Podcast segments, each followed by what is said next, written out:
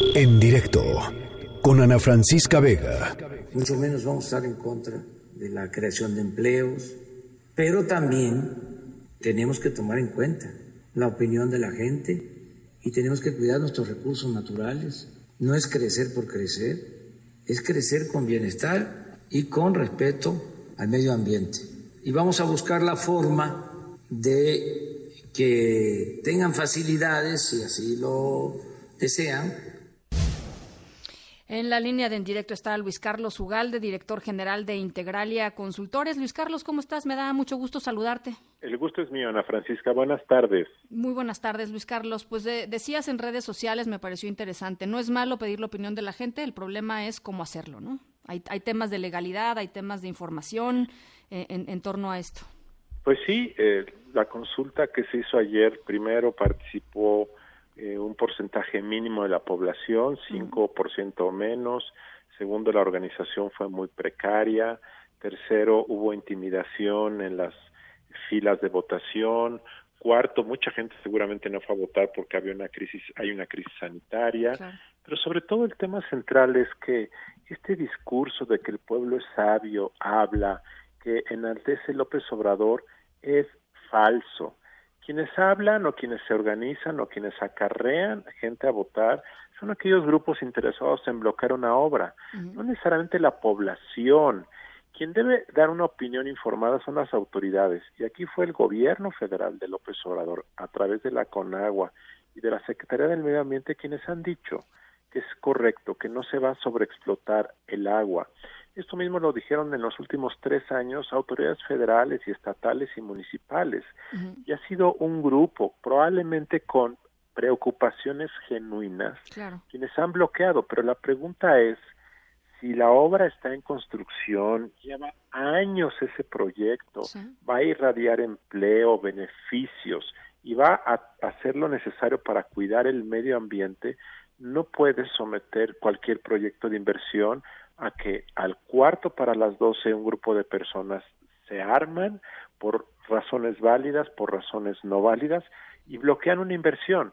Esto es eh, verdaderamente una señal eh, eh, análoga a la del aeropuerto que simplemente manda señales y probablemente no veamos una inversión de esa magnitud en mucho tiempo en nuestro país que además el asunto, eh, eh, pues lo dices muy bien, Luis Carlos, esto no es un proyecto que estaba en, en la fase fase 1, ¿no? Esto es un proyecto que llevaba el 70% o un poquito más de, de, realización. El mensaje para cualquier eh, empresario, grupo de empresarios, es básicamente te puedo frenar el proyecto en el momento en el que yo lo decida, ¿no?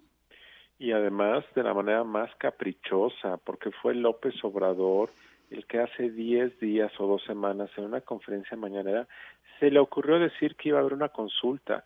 No tiene base legal. La consulta que estaba en la ley del Estado de Baja California era eh, un plebiscito que se trató de hacer en 2019 y las autoridades dijeron que no reunía los requisitos para hacer para llevarse a cabo. Luego López Obrador el año pasado pidió que se modificara una figura que se llama consulta popular, que puede ser usada una vez al año y que en agosto de este año se podía organizar una consulta popular.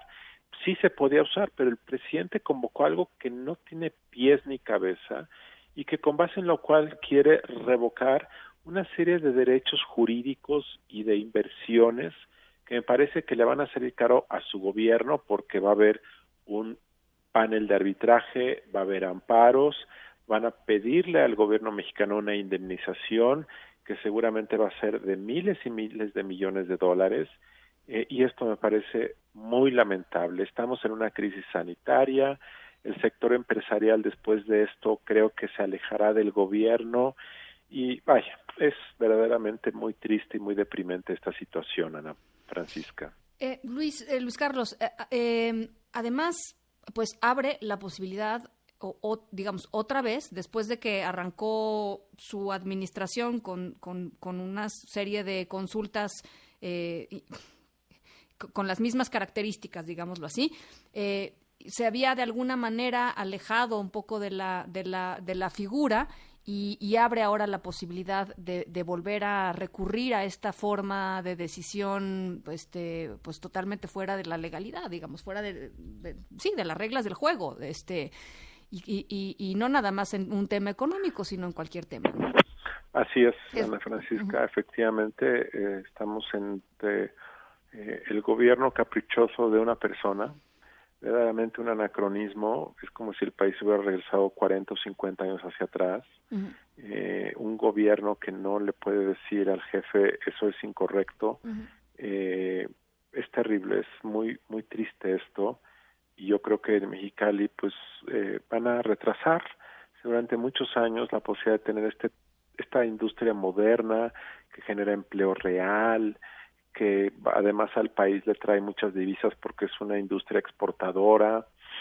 Eh, muy muy mala señal y lo peor es que pues esto no va a acabar porque cada vez que López Obrador quiera hacer una consulta por algo que no le gusta, pues la hará y cancelará proyectos y es muy lamentable. Yo creo que la empresa tiene muchos mecanismos jurídicos para defenderse.